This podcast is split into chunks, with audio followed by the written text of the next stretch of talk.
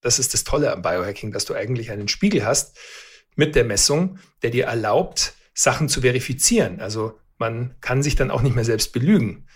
Wenn ich die Daten habe, dann kann ich sagen, okay, es hat funktioniert oder hat nicht funktioniert. Und da wollen wir ja hin. Also Wissen, ein wissenschaftlicher Ansatz, wenn es um die Optimierung meiner körperlichen und geistigen Leistungsfähigkeit und Gesundheit geht.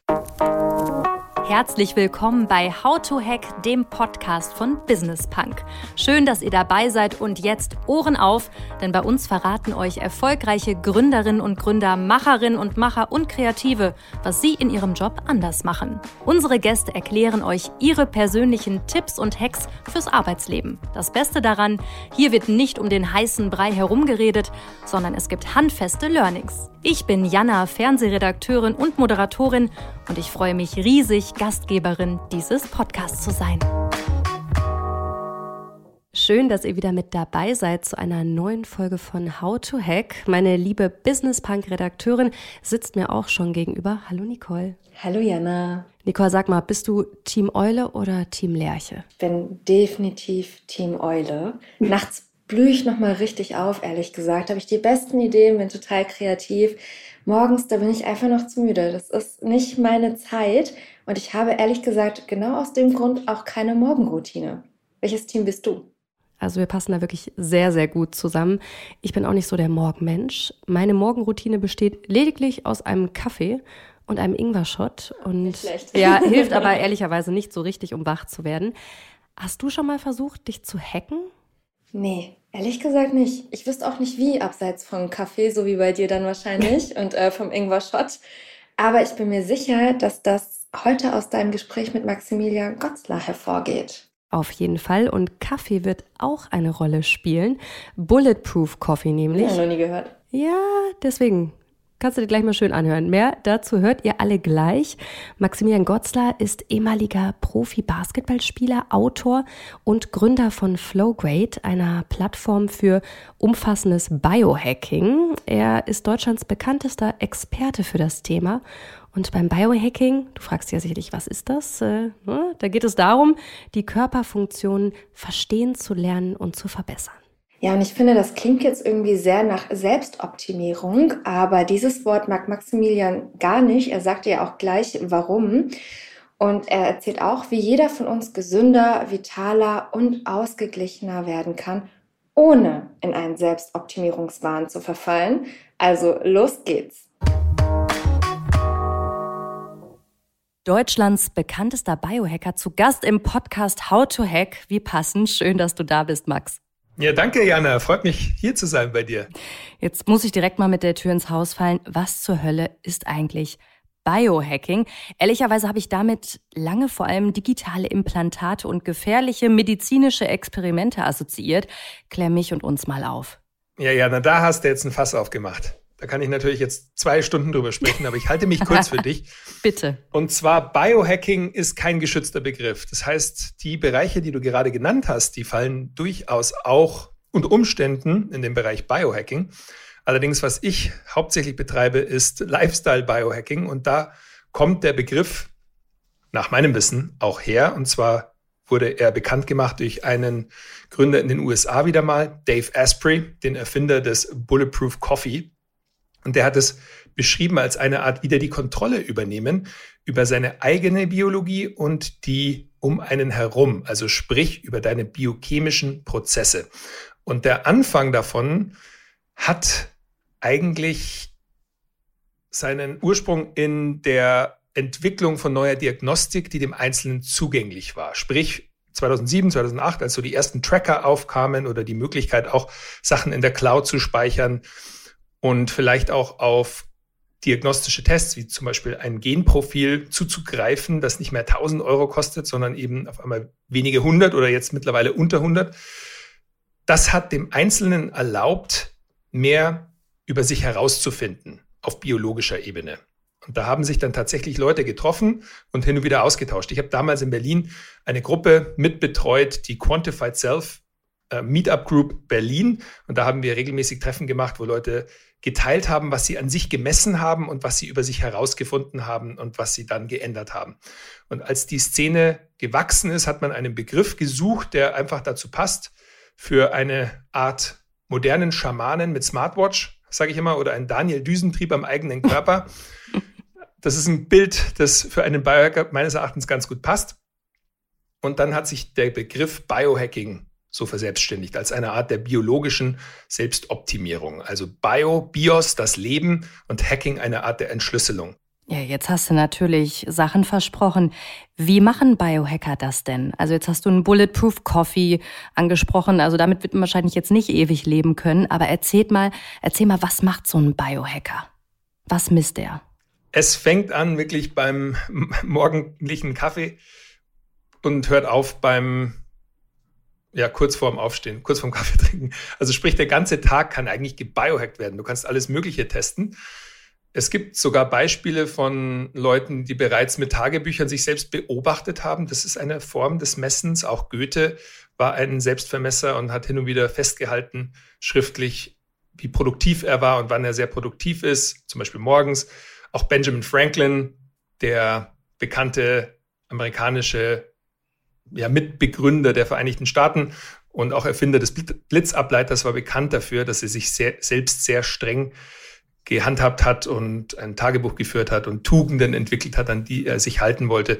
Ja, und dann hat es irgendwie nach und nach Fahrt aufgenommen und natürlich heutzutage haben wir mit Technologie die Möglichkeit, sehr, sehr viele Sachen zu messen. Ich habe hier zum Beispiel einen Ring am Finger, der mir ein Schlafprofil erstellt. Das ist der sogenannte Ura-Ring. Der ist mittlerweile auch so im Lifestyle-Segment angekommen. Mhm. Vor ein paar Jahren war der noch was ganz Neues. Wir hatten tatsächlich einen der Erfinder mal hier bei uns in München auf einem Event.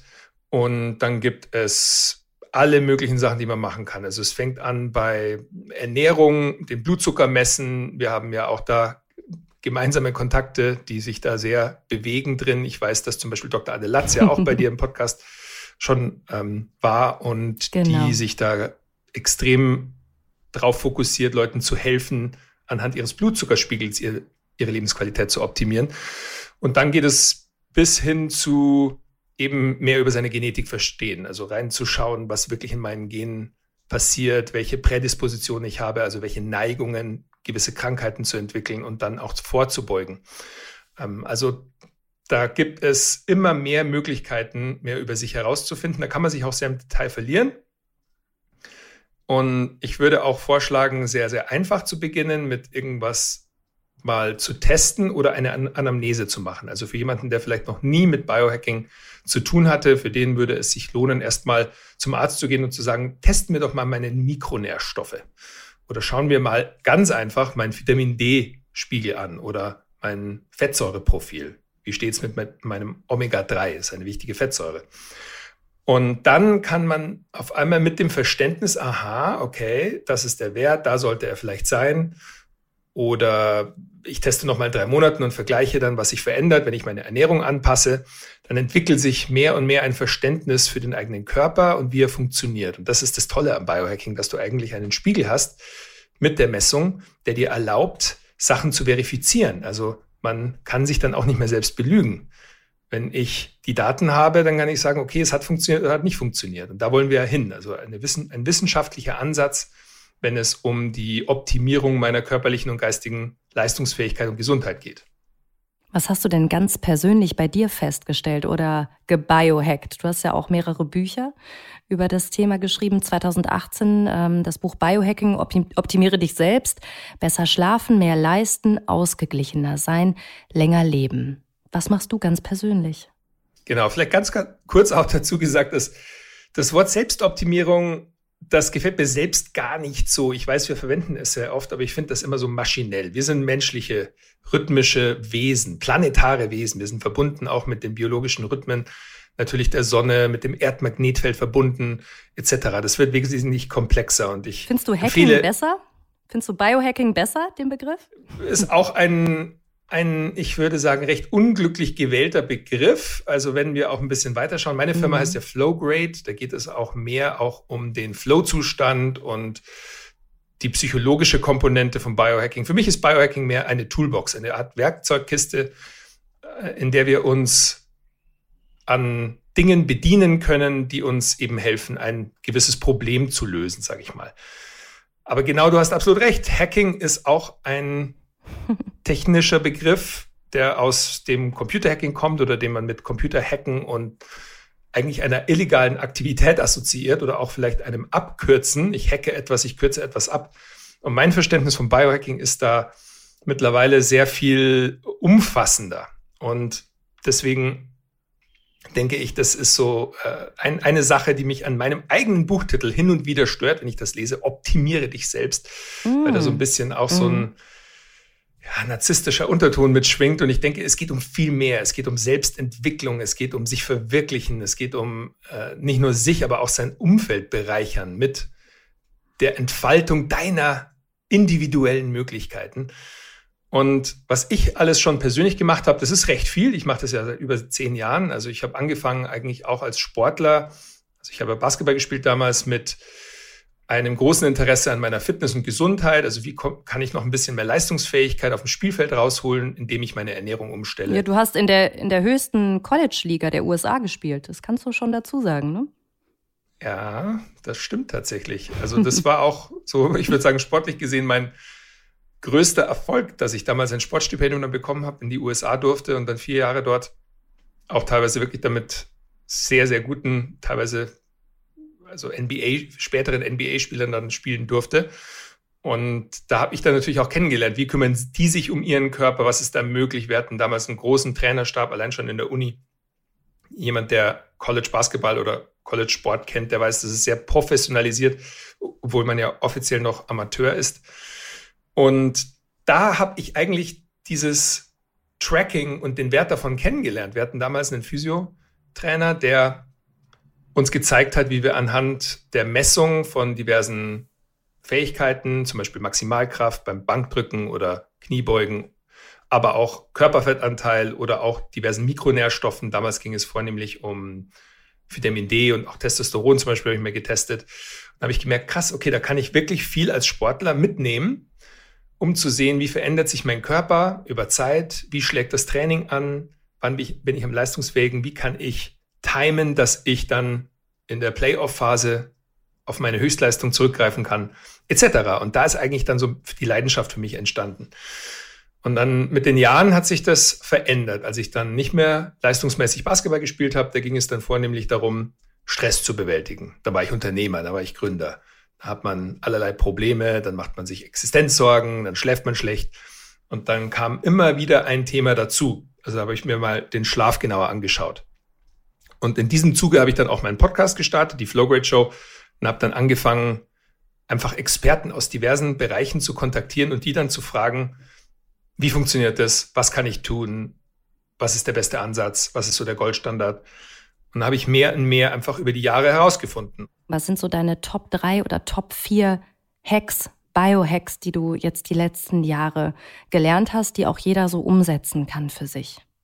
Die einfachsten und effektivsten und eigentlich besten sind die, die eigentlich schon seit Jahrtausenden von Jahren praktiziert und angewandt werden.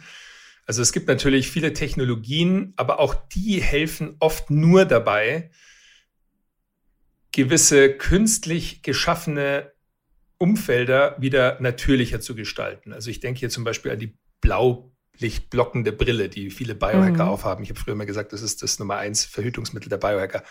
äh, mittlerweile aber auch ein Design-Stil-Element, äh, das auf jeder Biohacker-Messe vertreten ist. Also da laufen sehr, sehr viele Menschen mit blaulichtblockender Brille rum. Und was diese Brille macht, sie filtert Blaulichtstrahlung raus, welches das Stresslevel hochhält und das Melatonin, also das Einschlafhormon, hemmt.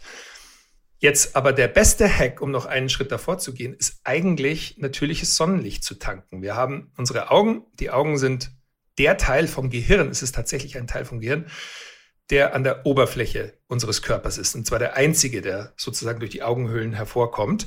Und die Augen sind unsere direkte Verbindung zur Sonne auch, unter anderem. Und da entstehen tatsächlich elektromagnetische, elektrische Signale, die sogenannte Clock Genes also die, die Uhren in uns immer wieder justieren und uns anpassen an den zirkadianen Rhythmus. Und jemand, der Momentum aufbauen will, Momentum ist nichts anderes als Energie. Momentum baut sich auf durch Rhythmus. Und indem ich mir Routinen schaffe, wie zum Beispiel morgens in den ersten 30 bis 60 Minuten nach dem Aufstehen ans natürliche Tageslicht gehen, kann ich diese diesen biologischen Rhythmus wieder einstellen und am Laufen halten. Und das wäre meine allererste Empfehlung. Also das Beste, was du eigentlich für dich und auch deinen Nachtschlaf und dein Energielevel tagsüber machen kannst, ist, bevor du deinen ersten Kaffee trinkst, sei es das Fenster aufmachen oder die Tür aufmachen, kurz auf die Terrasse gehen, auf den Balkon gehen oder am besten eine Runde spazieren gehen und zwar für zwischen 5 und 30 Minuten, je nachdem, wie bewölkt es ist. Und das hilft dir dabei, deine mhm. innere Uhr wieder einzustellen, den sogenannten suprachiasmatischen Nukleus. Und dadurch normalisieren sich diverse Hormone, Neurotransmitter, Neuromodulatoren und du produzierst die Stoffe, die du dann brauchst, um leistungsfähig zu sein. Und wenn du dann abends bei der untergehenden Sonne, und zwar das Wichtige ist, dass die Sonne einen niedrigen Solarstand hat. Weil der niedrige Solarstand, der genau bewirkt diesen Elektroimpuls, der letztendlich zur Einstellung der inneren Uhr führt. Also wenn die Sonne wieder untergeht, und zwar kurz bevor sie nicht mehr sichtbar ist, nochmal rausgehen, Abendlicht tanken. Und das hilft dir ebenso dabei, nochmal diese inneren Uhren einzustellen und dann besser zu schlafen. Also das wäre Nummer eins. Und eine ganz gute übrigens Faustregel oder so eine, ähm, wie man sich das leicht merken kann, eine Formel ist die vier Elemente. Also jetzt sind wir bei Feuer. Denk an den großen Feuerball, die Sonne. Die Sonne ist wichtig für uns. Mhm. Und äh, auch tagsüber mhm. kann sie da diverse Stoffe produzieren, Serotonin, Dopamin, die und die Stimmung. Jeder weiß das. Wenn die Sonne scheint, dann fühlt man sich gleich besser. Das ist biologisch erklärbar. Das zweite Element, Wasser ne, auch, man sagt immer, the best energy drink is a glass of water. Und da ist was dran, so, weil wir einfach über Nacht Wasser verlieren und allein mit zwei Prozent Wassermangel bereits Konzentrationsschwierigkeiten bekommen können. Das heißt, das Einfachste morgens kurz in den Wasserhang gehen, sich ein Glas Wasser nehmen. In Deutschland ist das Leitungswasser Gott sei Dank recht gut geprüft. Ich habe hier einen Filter und einen Strukturierer noch drin. Das ist dann, würde ich sagen, noch ein auf luxuriösere Variante, der, ein Upgrade, genau so ist es. Und äh, so kann man sich natürlich den, den, Wasserhaushalt holen. Und was da noch wichtig wäre, das ist nochmal so ein extra Upgrade, äh, wäre eine kleine Prise Salz reinmachen, weil Wasser speichert sich durch Elektrolyte. Also wir brauchen Elektrolyte. Das sind unter anderem äh, Natrium, Magnesium, Kalium und äh, Chlorid. Also Natriumchlorid ist Salz. Und indem wir einfach so ein bisschen Salz ins Wasser geben, erlauben wir unserem Körper, das Wasser auch besser zu speichern. Also wenn ich zum Beispiel nur mhm. destilliertes Wasser trinken würde, dann würde das gar nichts helfen. Da gibt es sogar Leute, die würden dann also verdursten, weil die kein Wasser speichern würden. Das heißt, ich brauche auch diese Elektrolyte. Das wäre Hydrierung, Wasser. Wenn ich beim Wasser auch noch bleibe, eine andere 0,03 Liter pro Kilogramm Körpergewicht pro Tag. Das bedeutet, am besten verteilt. Wenn du zu viel, wenn du zum Beispiel jetzt drei Liter auf einmal trinkst, dann würde da viel wieder ausgeschieden werden und nicht gespeichert. Also es macht tatsächlich Sinn, das über den Tag verteilt zu trinken und abends auch nicht mehr so viel, damit man eben nachts nicht aufstehen auf die Toilette muss. Da würde es sogar Sinn machen, einfach nur zu nippen. Also nicht mehr mhm. den äh, viel Wassermenge auf einmal aufzunehmen, sondern wenn man ein Glas Wasser abends nochmal trinken will, dann eher langsam trinken. Das verhindert dann den Impuls, nachts nochmal auf die Toilette zu müssen. Das sind wir beim Thema Wasser. Dazu würde ich auch noch sagen, was auch ein super guter, einfacher, kostenfreier Hack ist, ist der Tritt unter die kalte Dusche.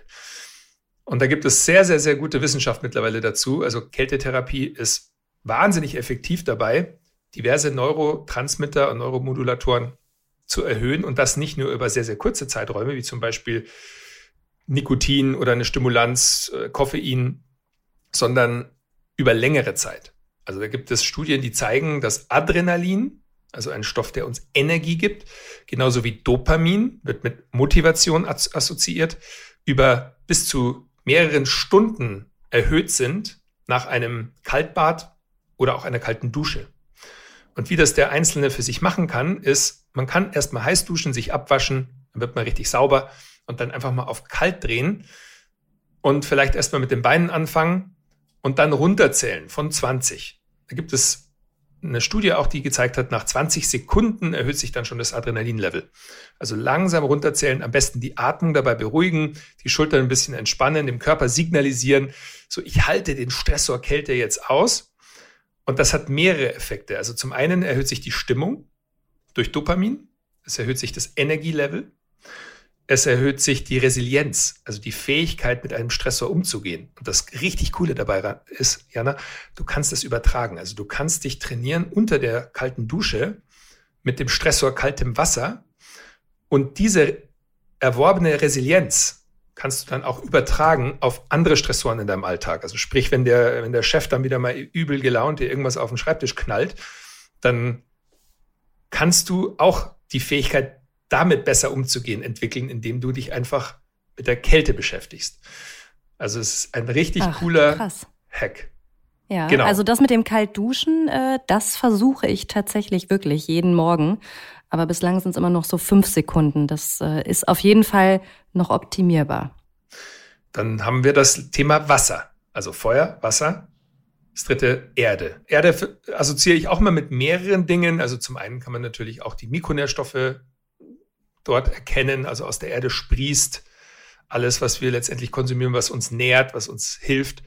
Aber ich möchte eher auf den Punkt Erdmagnetfeld eingehen, weil Erde, Erden kennt man vielleicht, klingt für den einen oder anderen oder die ein oder andere vielleicht auch erstmal esoterisch oder aus der Ayurveda, so denkt man Barfußlaufen und Mittlerweile haben wir aber sehr, sehr gute auch Erhebungen dazu, dass tatsächlich ein Ausgleich stattfindet. Also wenn wir als Menschen sehr viel Zeit in Innenräumen mit Elektronik verbringen, dann laden wir uns positiv auf.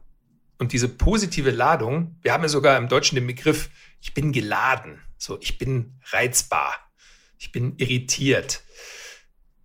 Und jeder, der schon mal nach einem stressigen Tag, wo du so richtig geladen bist und irgendwie die nächste Person nochmal irgendwie ähm, umschubsen könntest, dann in einem Waldsee baden gegangen ist, das spürst du richtig, wie die Spannung von dir fast in das Wasser hineinfließt.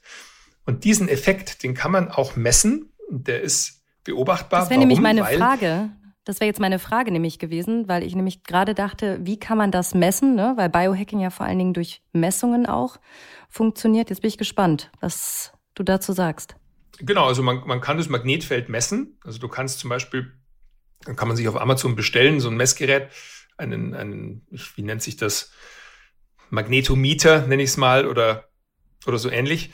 Und dann kannst du testen, welche Ladung etwas hat. Und es gibt mittlerweile auch Erdungsmatten, die steckt man in die Steckdose ein, da schlafen Leute drauf. Und was da passiert, also nochmal einen Schritt zurück, das Erdmagnetfeld ist leicht negativ geladen und hat mehr oder weniger unendlich viele negative Ionen die sich mit uns verbinden können. Und dadurch können wir unseren elektromagnetischen Urzustand wieder erreichen. Also uns ausgleichen. Und hier gibt es, gibt es ein super Buch, das heißt Earthing von Clint Ober. Das beschreibt dann sehr, sehr gut an sehr, sehr vielen Fallbeispielen, wie Leute es damit geschafft haben, Entzündungen zu reduzieren, ähm, ihren Schlaf zu optimieren, ihren Stoffwechsel zu optimieren, einfach durch einen Ausgleich des elektromagnetischen Felds wir als Menschen, wir sind nicht nur biochemische Wesen, wir sind auch elektromagnetische Wesen. Wir haben magnetische Pole tatsächlich. Ich meine, du weißt, wenn du am einem Luftballon reibst, dann stellen sich die Haare auf. Also wir können magnetisch sein. Und auch Gedanken oder Emotionen sind tatsächlich elektromagnetisch. Also wenn du an etwas denkst, wenn ich jetzt sage, denke an einen rosa Elefanten, Jana, dann tatsächlich passiert auch was biochemisch und auch was neuroelektrisch. Also da schicken, äh, schicken deine Neuronen elektromagnetische Impulse durch deinen Kopf und lassen dieses Bild entstehen. Das heißt, deswegen also ist es auch nicht so weit hergeholt, wenn jemand meditiert oder an etwas Positives denkt oder auch manifestiert, also diverse Übungen macht. Ich, ich möchte nicht sagen, dass das alles immer genauso funktioniert, wie viele es versprechen, aber es hat definitiv einen Effekt. Und hier gibt es das ganz spannende Feld der Epigenetik, die gezeigt hat, also Epigenetik bedeutet die Genetik, die darüber hinausgeht, dass wir allein über Lebensveränderungen in unserem Umfeld unsere Gene beeinflussen können. Also wir können tatsächlich diverse, wir können natürlich nicht das Genom an sich verändern, aber wir können Gene an- oder ausschalten, indem wir unsere Einflussfaktoren in unserem Umfeld verändern oder anpassen. Und dazu zählt die Ernährung, dazu zählt auch äh, die Morgenroutine oder das Hinausgehen an die Sonne oder das wenig Stress haben oder das sich regelmäßig erholen oder soziale Kontakte pflegen. Und all das zahlt auf eigentlich unser Gesundheitskonto mit ein und unter anderem, indem es auch sogar unsere Gene beeinflusst. Und das nochmal ganz kurz zurück das zum Erden. Ich ganz, ja, das, das mhm. finde ich total krass. Das hörte sich jetzt für mich eher nach Esoterik an, wenn ich jetzt ganz ehrlich bin. Also hätte ich nicht gedacht, dass sowas messbar ist und auch unter Biohackern verbreitet ist. Also das ja, mich jetzt überrascht. Kann man das denn wirklich nachweisen? Kann man. Ein sehr, sehr gutes Beispiel ist die Meditation. Auch noch vor 20 Jahren galt die Meditation als total esoterisch. Mittlerweile weiß man, es gibt sehr, sehr gute Studien. Es gibt eine Studie, die ich in meinem Buch zitiert hatte, die war damals von der University of North Carolina. Die hat beobachtet, dass Menschen allein nach vier Tagen Meditieren schon einen niedrigeren Blutdruck hatten, äh, höhere kognitive Leistungen, äh, bessere Fähigkeit mit Stress umzugehen. Und das lässt sich alles messen.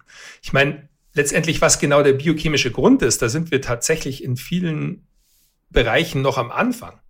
Aber was man definitiv beobachten kann, ist, dass wenn sich jemand ruhig hinsetzt, auf seine Atmung achtet, die Augen schließt, den Blick nach innen kehrt, dass das biologische Effekte hat.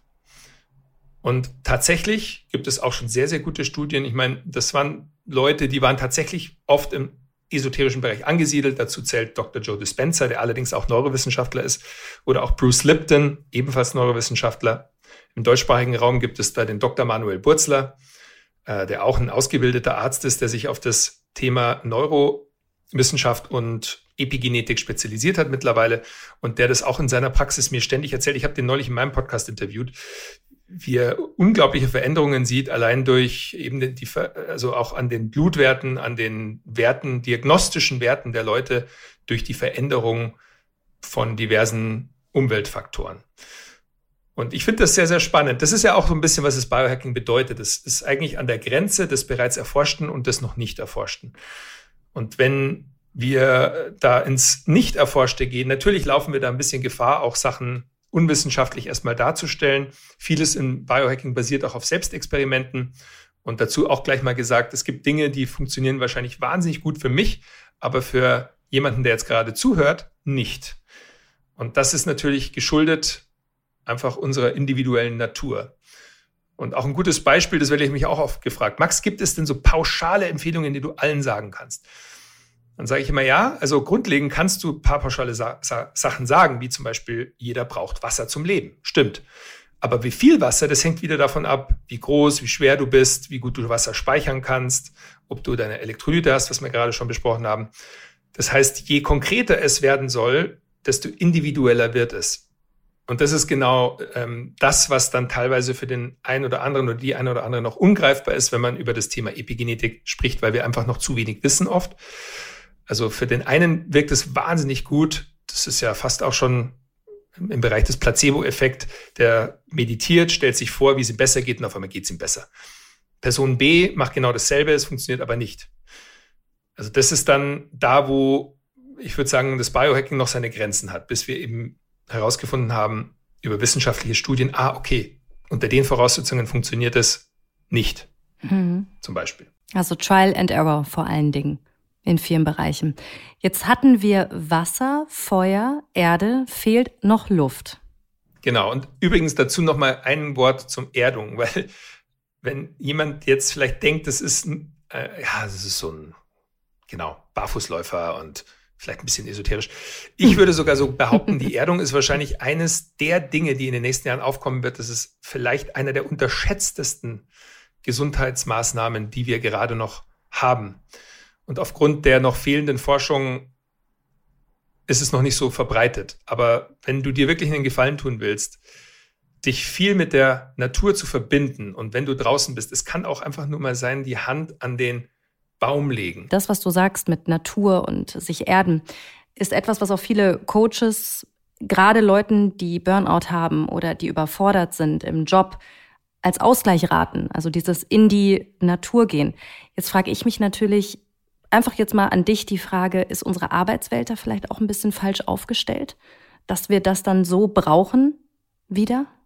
Ja, wir haben uns über die letzten Jahrzehnte und vielleicht auch Jahrhunderte einfach mehr und mehr entfernt von unserer biologischen Natur, von unserem Lebensumfeld, das für uns natürlich ist. Und zwar, wir haben uns künstliche Umgebungen geschaffen, die einfach viele von den natürlichen Signalen, die wir bekommen von dem Planeten, entfernen. Also sprich, wenn ich in einem beheizten Raum bin, der nur mit Kunstlicht beleuchtet ist und da den ganzen Tag drin arbeite, dann fehlt mir enorm viel. Dann fehlt mir natürliches Tageslicht, das sind Informationen, dann fehlt mir Temperatur, dann fehlt mir unter Umständen auch die Luftqualität und dadurch, wenn das über, also das halte ich mal ein paar Tage aus, aber wenn ich das jahrelang mache, dann kann es durchaus zu Problemen kommen, dass der Körper irgendwann schreit. Und das einzige Mittel, das letztendlich der Körper hat, um sich bemerkbar zu machen, ist Schmerz und Krankheit. Also, dass er dir irgendwann sagt, hey, ich, ich kann nicht mehr, ich will nicht mehr, du musst was ändern. Und dann passieren die Probleme. Und viele, auch in unserem Bereich, die werden dir erzählen, wann hat es für dich mit Biohacking angefangen? Genau dann, als ich einfach nicht mehr konnte. Und deswegen denke ich durchaus, wir erleben gerade auch, dass sich viele Firmen dafür interessieren, ihr Arbeitsumfeld umzugestalten und das wieder ähm, rhythmischer zu, zu machen und in Einklang auch mit den natürlichen Rhythmen. Und auch große Firmen wie Google oder Apple, die forschen da sogar dran. Also die haben ja auch dann Entspannungsbereiche, wo sich Mitarbeiter dann auch vielleicht mal zurückziehen können und mal meditieren können. Oder dann gibt es diverse Angebote in der Gesundheitsförderung. Und auch ich habe vor nicht allzu langer Zeit einen, wurde ich eingeladen von einem großen Automobilunternehmen, mal mit den Führungskräften zu arbeiten und ihnen beizubringen, was man mit Biohacking noch alles machen kann und äh, so die Arbeitsweise optimieren. Also ähm, da passiert gerade äh, viel. Oh, ja. das ist aber spannend. Das war sehr spannend, was du gerade erzählt hast. Aber weiter geht's mit Luft. Luft. Go for it. Go for it. Ist Luft. nämlich auch eines der spannendsten Themen. Also Atmung sowieso. Ich meine, das Erste, was wir als Menschen tun, wenn wir auf die Welt kommen, wir atmen. Und das Letzte, was wir tun, ist auch mehr oder weniger, dass wir atmen. Und unsere Atmung ist, wir Biohacker sagen, wie eine Art Fernbedienung zu deinem autonomen Nervensystem. Das heißt, ich kann über eine Beschleunigung oder eine Verlangsamung oder eine Änderung meiner Atmung, zum Beispiel hin von einer Mundatmung zu einer Nasenatmung, diverse biologische Prozesse in Gang setzen und damit auch mein Nervensystem beeinflussen. Also das ist sehr, sehr spannend. Vielleicht hat jetzt ein Zuhörer schon mal gehört von Sympathikus und Parasympathikus. Sympathikus bedeutet, ich bin eher so, wenn ich im Sympathikus stecke, mit so ganz vereinfacht gesagt, bin ich eher erregt, angeregt. Wenn ich im Parasympathikus bin, dann eher entspannt, locker. Und über die Atmung kann ich Einfluss nehmen. Also wenn ich zum Beispiel jetzt gerade sehr gestresst bin, ich bin vorm Rechner, Schultern fallen nach vorne, ich tippe schnell, ich atme durch den Mund in die, in die Brust flach, dann irgendwann kommt der Zeitpunkt, da fühlst du dich einfach gestresst, fast eine, kurz vor der Panikattacke. Und eine ganz einfache Übung hier ist, bewusst die Atmung zu ändern. Und zwar hin zu einer Nasenatmung, über die Nase tief in den Bauchraum und ein bisschen länger aus. Und jetzt erst vor kurzem, Jana, das teile ich jetzt, weil das ist eines der für mich auch sehr spannenden Erkenntnisse der letzten Zeit, ist eine der effektivsten Methoden, um wirklich akut schnell Stress abzubauen, ist die sogenannte Double Inhale Seufzatmung. Also auch Doppelatmung, wie ich sie nenne. Und die funktioniert so, dass du einatmest durch die Nase, kannst gleich mal mitmachen. Und wenn du ganz mhm. oben bist, nochmal ganz kurz Einmal mehr. Also ich mache es nochmal. Und dann aus. Und am besten mit einem Seufzer. Und das genau ist eine der okay. effektivsten Methoden, um schnell in den Parasympathikus zu kommen, um Stress abzubauen, Stress zu bewältigen und du atmest CO2 ab. Der Grund, warum das so gut funktioniert, ist, weil indem du diese Doppelatmung machst, also du atmest tief ein und dann nochmal so viel wie es geht, da bläst du deine mhm. Lungenbläschen so weit auf, wie es geht. Und durch die Ausatmung atmest du viel CO2 ab. Und CO2 ist genau der Stoff, der, den wir abatmen also viel auch, was mit der Atmung zusammenhängt. Es geht nicht immer nur darum, Sauerstoff aufzunehmen, sondern auch CO2 abzuatmen. Und wenn wir so gestresst sind, dann wollen wir CO2 loswerden, weil CO2 ist auch ein Stressor im Körper. Und diese Atmung funktioniert sehr gut. Und was jetzt jemand für sich machen kann, ist mal sich fünf Minuten nehmen und einfach mal über fünf Minuten diese Atmung in seiner Geschwindigkeit machen und das einmal am Tag, egal zu welcher Tageszeit. Und das balanciert dein Stresssystem aus und ist ein sehr, sehr effektiver Biohack, um dich mal einfach akut zu entspannen. Also das werde ich auf jeden Fall mal ausprobieren. Also nicht nur in Stresssituationen, in akuten Stresssituationen, sondern auch einfach mal zur Übung jeden Tag fünf Minuten. Das werde ich mir auf jeden Fall notieren. Jetzt haben wir die ganzen Elemente abgearbeitet. Sehr, sehr spannend. Gibt es einen Biohack, den du jeden Tag benutzt, den du jeden Tag machst? Aktuell ist es, also ich ändere es hin und wieder. Ich habe tatsächlich eine Gruppe auch, die ich betreue, wo wir äh, immer mal wieder eine Challenge machen, wenn es um die Morgenroutine geht. Und da empfehle ich immer so The One Thing. So die Frage auch jetzt an jeden hier. Was ist die eine Sache, die du jeden Tag machen kannst, die entweder alles andere einfacher, überflüssig oder generell leichter und besser macht? Und für mich war das wirklich diese 15 Minuten Meditation. Einfach dieses ruhig dasitzen, mhm. Augen schließen, mal nicht agieren, weil ich bin auch so reaktionell, also ich bin ja auch Unternehmer, habe viele Projekte und viele Ideen und dann lege ich los und dann stehe ich auf und dann oft ist es dann mit dem ersten Griff zum Handy schon zu spät. So, dann bin ich schon irgendwie in meinem Alltagsstress.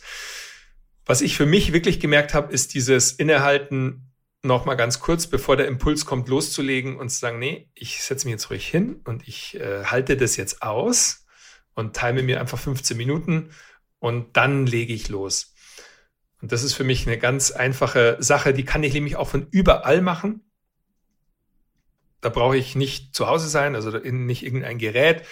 Ich könnte dir auch noch mal ganz viel erzählen über verschiedene Supplements oder auch Geräte, aber ich denke, idealerweise hängst du nicht von irgendetwas ab, was du unter Umständen nicht bekommst.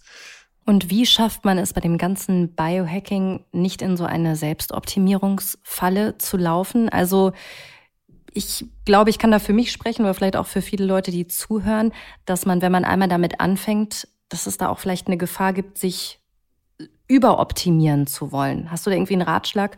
Ähm, ich gerade ganz viele Gründerinnen und Gründer, die ja einfach auch sehr zielstrebig sind oder Leute, die viel, viel arbeiten, wollen sich ja oftmals dann selbst optimieren. Wie kann man diese, diese Falle, wie kann man der aus dem Weg gehen? Ja, das ist äh, eine sehr gute Frage. Und natürlich alles, was ja auch irgendwie äh, mächtig ist, birgt die Gefahr, dass man da auch eine gewisse Obsession entwickelt.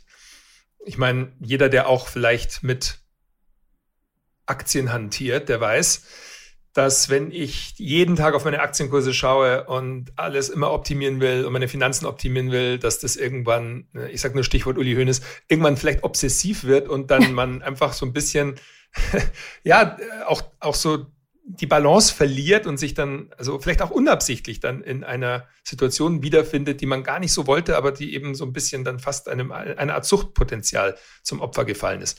Und genau das passiert bei anderen Ressourcen auch. Also wenn ich jetzt weggehe von Finanzen, Finanzen ist eine Ressource, eine Energie, genauso wie meine Gesundheit oder auch meine Leistungskraft. Und wenn ich mich jetzt nur auf meine Gesundheit fokussiere, da gibt es ja sogar einen Begriff Orthorexie, also die Obsession mit alles richtig machen zu wollen. Oder auch mit meinem, mit meiner Performance, also immer noch ein draufsetzen, immer noch mehr mhm. rausholen, dann bin ich irgendwann im Ungleichgewicht. Und das ist da tatsächlich eine, eine valide Gefahr. Und hier hilft es absolut, auch in seinem Umfeld Leute zu haben, die dir als Spiegel dienen, die dir immer mal helfen, das auch wieder zu justieren oder das einzuordnen.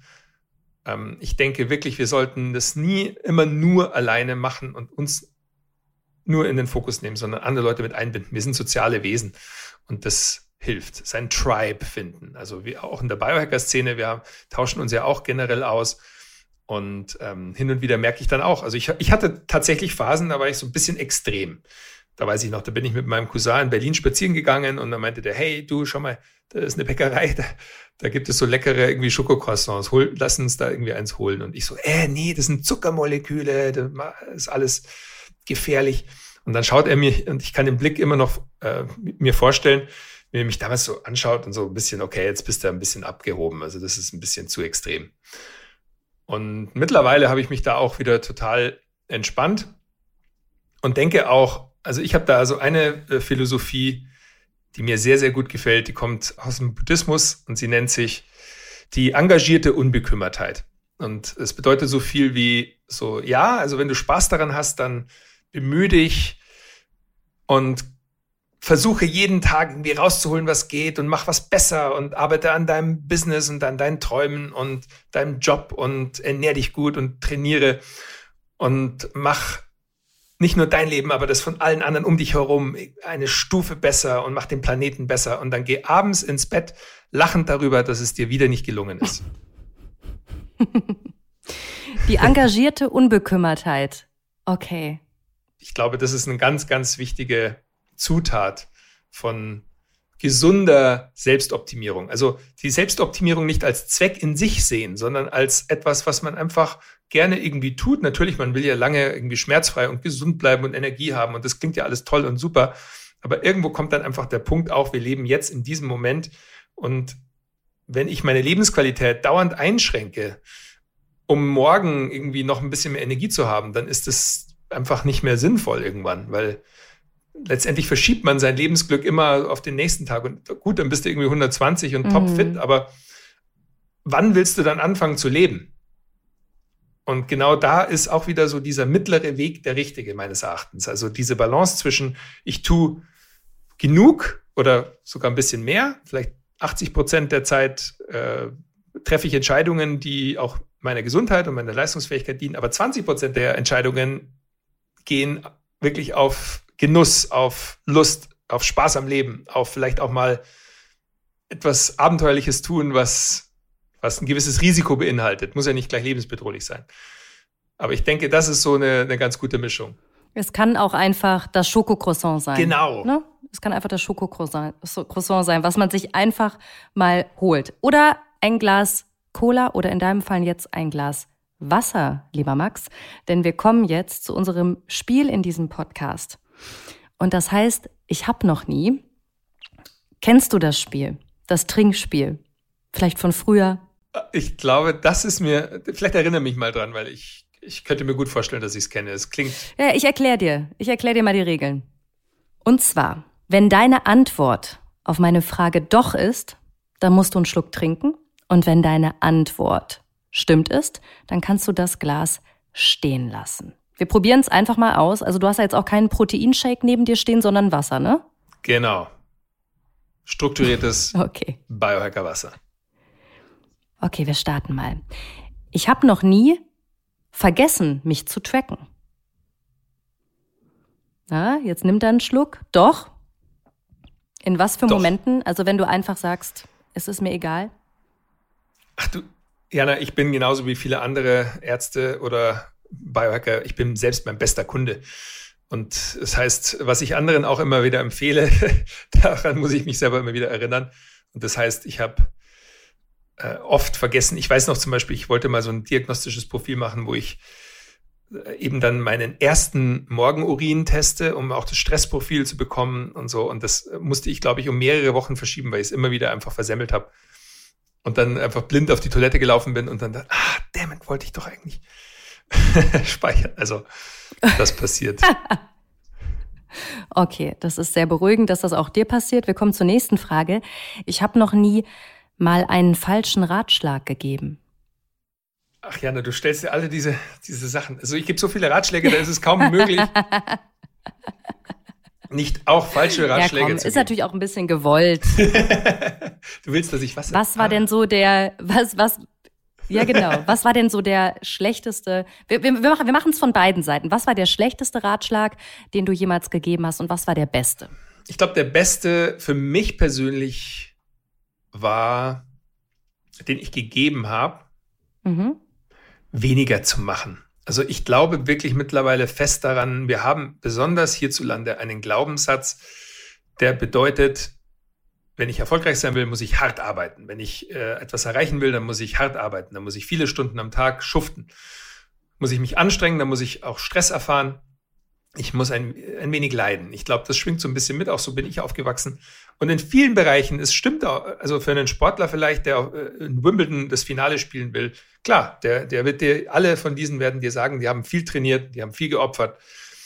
Aber in anderen Lebensbereichen muss das nicht unbedingt wahr sein. Und was ich auch merke, auch mit äh, meinen äh, Kursteilnehmern und Programmteilnehmern, wenn ich äh, merke, die haben diese Glaubenssätze und dann sagt, jetzt machen wir mal weniger. Also anstatt irgendwie acht Stunden zu arbeiten, machen wir jetzt nur noch mal drei Stunden. Das heißt nicht, dass man in anderen Stunden nicht was Leichtes machen kann, aber drei Stunden intensive Arbeit. Deep Work. So aufgesplittet in zweimal 90 Minuten. Und da habe ich äh, extrem gute Erfahrungen auch dann mit Kunden erreicht, die gesagt haben, boah, also ich schaffe dasselbe in drei Stunden, was ich vorhin acht Stunden gemacht habe. Und das bedeutet an einem Tag fünf Stunden Zeit gespart. Und allein dadurch, dass ich mir, mich von Ablenkungen befreie, dass ich mich wirklich fokussiere auf etwas und einfach da mal dabei bleibe und das aushalte und einen Rhythmus aufbaue, Momentum aufbaue, in den Flow komme. Also das war eine der besten. Der schlechteste, würde ich sagen, war. Es ist gut, dass du so lange überlegen musst, auf jeden Fall. ja, ich überlege gerade. Ich hatte eine Zeit, wo ich gedacht habe, so keine Cheat Days. Mhm. Keine Cheat Days. Also sprich, nee, wenn du dich committest, dann musst du es immer beherzigen. Dann musst du dir selbst treu bleiben, dann nie was falsch machen und so. Und, und ich glaube, dass erstens Selbstdisziplin ist so ein bisschen so ein Mythos, weil es bedeutet, sich dich die ganze Zeit zu etwas zu zwingen, was du unter Umständen gar nicht machen willst. Und wenn du es über die Spitze treibst und äh, ständig versuchst, dich zu disziplinieren, dann das funktioniert nicht. Und was dann passiert, ist meistens, dass die Leute dann heimlich irgendwie äh, was machen, was sie eigentlich machen wollen, das aber nicht verraten, sich selbst belügen, andere belügen, schlechtes Gewissen haben. Und ich finde, so ein schlechtes Gewissen ist eigentlich das Schlimmste, was man haben kann. Ähm, gegenüber sich selbst. Weil da, da schwingt dann auch viel Schuld mit und Last und, und Schwere. Und ich denke, diese, diese so Leichtigkeit, sich auch schnell selbst vergeben können, habe ich gemerkt, ist eine der besten Fähigkeiten, die du haben kannst. Also wenn du mal wieder dann doch vor Netflix mit einer Tüte Chips ja, nein, ich kenne aber eingeschlafen bist, äh, das stimmt natürlich nicht übrigens, liebe hm. Zuhörer und hm. Zuhörerinnen. Ja. Aber ähm, mir passiert das auch manchmal, dass ich dann doch mit irgendwie Popcorn und dann schlafe ich äh, irgendwie da, tatsächlich bei einer Netflix-Serie ein. Und dann denke ich mir, oh, oh, was bin ich eigentlich für ein Biohacker? Unverschämt. Und dann schlafe ich auch noch schlecht. Und dann die Fähigkeit, die man dann braucht, ist einfach zu sagen, hey, ich bin auch ein Mensch und es kann passieren und ich kann jetzt sowieso nichts mehr dran ändern und dann sich so selbst vergeben und weitermachen und es wieder probieren. Und da kommt auch wieder diese engagierte Unbekümmertheit, dieses drüber lachen, dass ich am Ende ja doch auch genau wie der andere einfach Schwächen habe. Und auch ich bin nicht immun gegen diese extrem guten Cliffhanger von einer Netflix-Serie, wo du einfach die nächste Serie noch oder Folge noch anschauen willst. Also das äh, passiert. Und das glaube ich, diese Leichtigkeit, das würde ich heute anders machen. Also früher hat, hatte ich da einen strengeren Blick und ich glaube, das war so der schlechteste Ratschlag, zu sagen, bleib immer diszipliniert. Und damit schließt sich wunderbar der Kreis, Max. Am Anfang haben wir ja darüber gesprochen, der Mensch ist nun mal ein Mensch und keine Maschine. Und genau das ist es. Und wir kommen jetzt langsam zum Schluss. Jetzt kann ich natürlich fragen, was machst du denn direkt nach unserem Interview? Du als Biohacker, wie sieht denn dein Tag noch aus? Es ist 3 Uhr. Was steht bei dir auf der Liste noch? 4 Uhr hier. Also jetzt, die Tage sind ja noch, wir sind ja noch im Winter, das heißt, die sind noch kurz. Ich gehe jetzt tatsächlich noch eine Runde raus spazieren im englischen mhm. Garten und tanke ein bisschen Sonnenlicht, weil ich habe tatsächlich heute noch ein Coaching später am Abend und ähm, jetzt mache ich ein bisschen Pause. Und genau, ich schaue immer, dass ich tatsächlich so nach eineinhalb Stunden eine etwas längere Pause mache. Also klappt nicht immer, aber in den meisten Fällen ja. Und jetzt habe ich mir zum Beispiel tatsächlich die Zeit nach dem Interview geblockt, auch vorher tatsächlich, war ich kurz mhm. draußen und habe mich nochmal auf die Jana vorbereitet, weil ich dachte schon, ich stelle bestimmt schwierige Fragen. Und jetzt, äh, nach dem sehr entspannten Interview, kann ich jetzt sagen, ah, cool, und jetzt kann ich mich noch mal ein bisschen ausbalancieren. Also ich glaube wirklich nochmal vielleicht zum Ende Rhythmus. Also ich sage immer, Routine führt zu Rhythmus, Rhythmus führt zu Momentum, Momentum führt in den Flow. Und wenn man es für sich beherzigt, so, ja, jetzt haben wir, sage ich mal, knapp eineinhalb Stunden vor der Kamera gesessen, wir beide mit Vorgespräch und Aufnahme. Und danach dann Luft holen und dann geht's weiter. Und dann kann man schön das Momentum mitnehmen. Und genau das werde ich machen. Ausrufezeichen, lieber Max. Genau das werde ich jetzt auch machen. Ich werde jetzt auch in die Sonne gehen. Vielen, vielen Dank für dieses spannende Gespräch. Bis ganz bald, Max. Tschüss. Danke, Anna. Wasser, Erde, Feuer und Luft. Also, äh, das konnte ich mir sehr gut merken.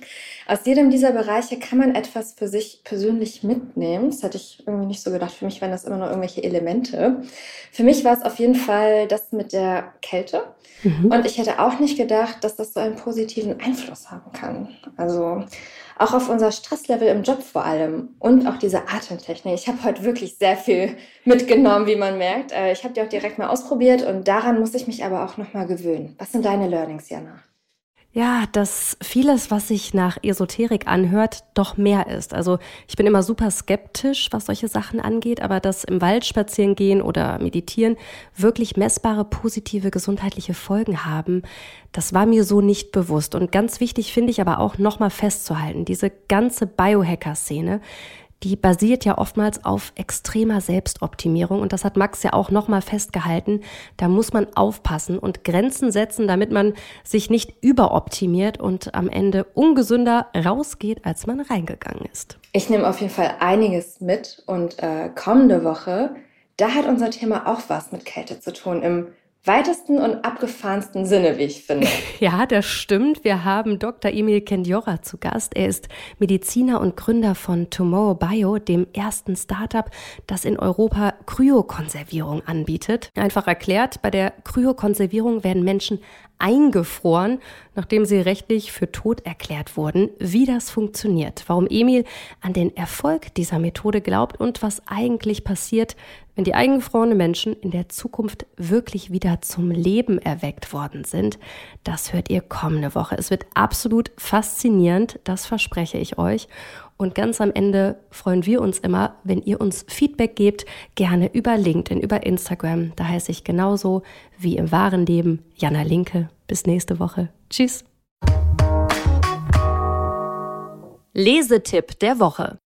Auf nie mehr Wiedersehen, Girlboss, schreibt Journalistin Verena Bockner in einem Beitrag für Business Punk.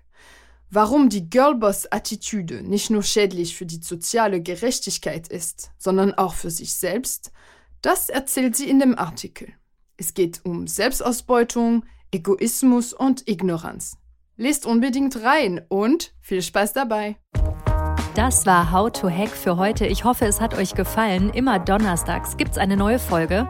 Abonniert uns gerne fleißig auf RTL Plus Musik oder wo auch immer ihr Podcasts hört. Und über eine 5-Sterne-Bewertung würden wir uns natürlich auch sehr freuen. How to Hack ist eine Produktion der Audio Alliance. Host Jana Linke. Redaktionelle Mitarbeit Lucille Garnier und Nicole Plich. Audioproduktion Lia Wittfeld.